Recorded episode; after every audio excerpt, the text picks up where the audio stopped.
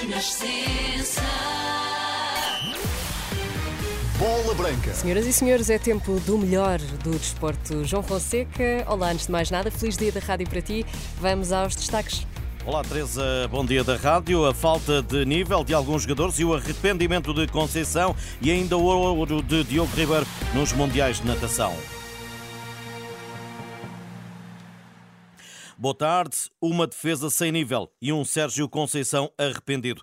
Quarta derrota do Porto no campeonato em Aroca e os rivais da capital mais longe, Sporting e Benfica, estão sete pontos à frente, mas a diferença para os Leões até pode subir para 10. Eduardo Luiz, antigo central e capitão dos Dragões, viu o jogo, ouviu a ironia no final de Sérgio Conceição e antevê dias difíceis para alguns jogadores culpa dele é, é, é, colocar determinados jogadores e depois arrepender-se arrepender-se de os colocar em campo pelo comportamento que tiveram. Mas, mas acha que ele se arrepende de colocar alguns jogadores em campo? Fica notório isso no discurso dele? Possivelmente isso poderá, poderá acontecer. Vai puxar as orelhas a quem tiver que puxar.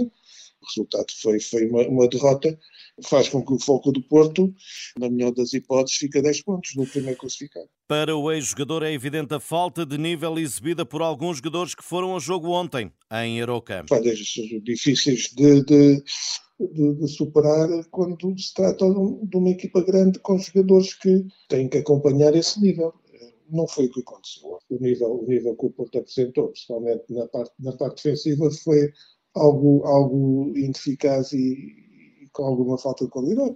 O Porto tinha a obrigação de ganhar e os últimos jogos denunciavam isso mesmo, porém, os homens de azul e branco falharam. Seria obrigado a ganhar o jogo porque vinha de um resultado eh, menos bom em casa, do, do empate com o Rio Ave.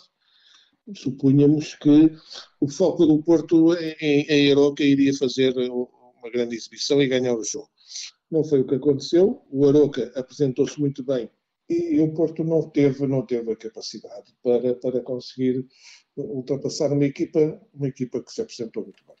Sérgio Conceição gosta sempre de salientar nas conferências de imprensa de que assuntos extra-futebol ficam à porta do Olival, mas o momento conturbado por que passa o clube e com eleições para breve podem estar a influenciar negativamente o plantel. Poderá uh, afetar as pessoas, começam a pensar o que é que, qual é o futuro para o Futebol do Porto na, nas próximas eleições. Um, a parte, a parte esportiva, a parte do, do, que toca aos jogadores e aos treinadores, são obrigados a, a, a pôr de lado essa, essa situação, mas, mas está intrínseco, é? é, é infalível as pessoas não pensarem no, no que se vai passar no futuro. Eduardo Luiz, ouvido pelo jornalista Rui Viegas esta terça-feira, bola branca. E esta é uma semana europeia de clubes. O Porto só entra em ação na Liga dos Campeões de amanhã, oito dias. Quinta-feira, a primeira mão do play-off da Liga Europa com Benfica, Sporting e Sporting de Braga. A UEFA já divulgou os árbitros. Na luz, o lituano Donatas Rumsas apita o confronto das águias com os franceses do Toulouse. Na pedreira, Morten Krog dirige o Braga Karabakh. E na deslocação dos Leões à Suíça, no Young Boys Sporting estará o francês Benoit Bastien. Liga dos Campeões, há jogos para serem disputados hoje. Dois, primeira mão dos oitavos, o Copenhaga do português Diogo Gonçalves, defronta o Manchester City de Bernardo Silva, Ruban Dias e Mateus Nunes.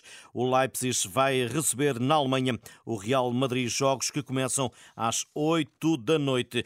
Três e meia da tarde, ponto final na jornada 21 da Liga Portuguesa. Em Barcelos, há derby minhoto. O Gil Vicente recebe o último classificado, o Vizela. Vítor Campelos, treinador dos Galos, preparou a sua equipa para defrontar um opositor sedente de pontos. O Vizela é uma equipa com qualidade, reforçou-se bem agora neste período de, de transferências.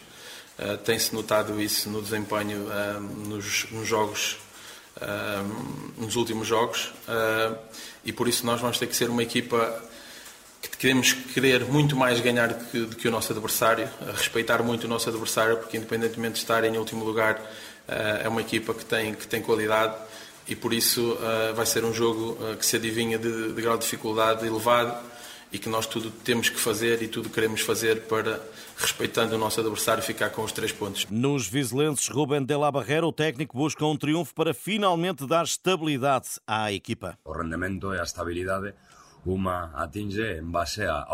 O rendimento e a estabilidade conseguem-se com uma vitória. É fundamental um triunfo. Mas o principal é conhecer os caminhos no ataque e na defesa em termos de consistência e eficácia para ganhar.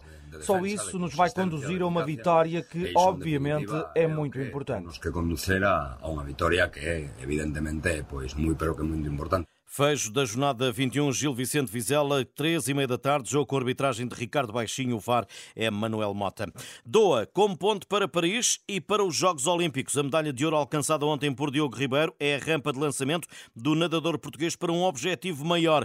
Daniel Moedas foi tutor, é fisioterapeuta do atleta do Benfica e do Qatar. Falou hoje a bola branca sobre o próximo capítulo de uma carreira que, estando a começar, está já recheada de sucesso. Diogo Ribeiro é campeão do mundo de 50 50 metros mariposa, mas atenção, nas Olimpíadas esta distância não existe. Em vez de 50, serão 100. Vamos lutar pelas pelas, uh, pelas distâncias maiores um, e nós aqui estamos à procura das melhores marcas uh, pessoais para eles uh, que efetivamente o objetivo é os Jogos Olímpicos.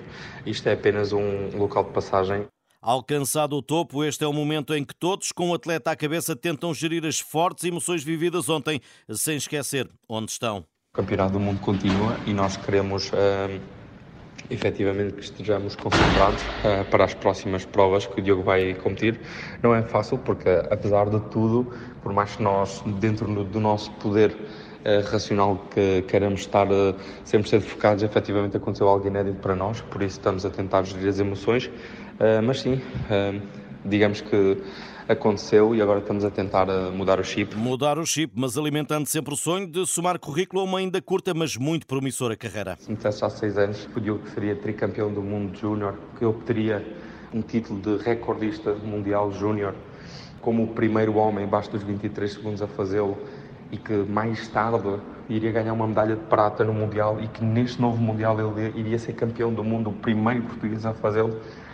Nunca. Isto é o dia de hoje, o amanhã será o amanhã. Nós temos mais sonhos. Acho que no dia em que nós deixarmos de sonhar, uh, vai ser uh, o dia em que então algo está errado e já não estamos a, a, fazer o nosso trabalho. Daniel Moedas, ouvido pelo jornalista João Felipe Cruz, desde o Qatar, onde Portugal, com Diogo Ribeiro, alcançou o feito inédito de uma medalha de ouro nos Mundiais de Natação. Estas e outras notícias em rr.pt. Boa tarde, bom almoço.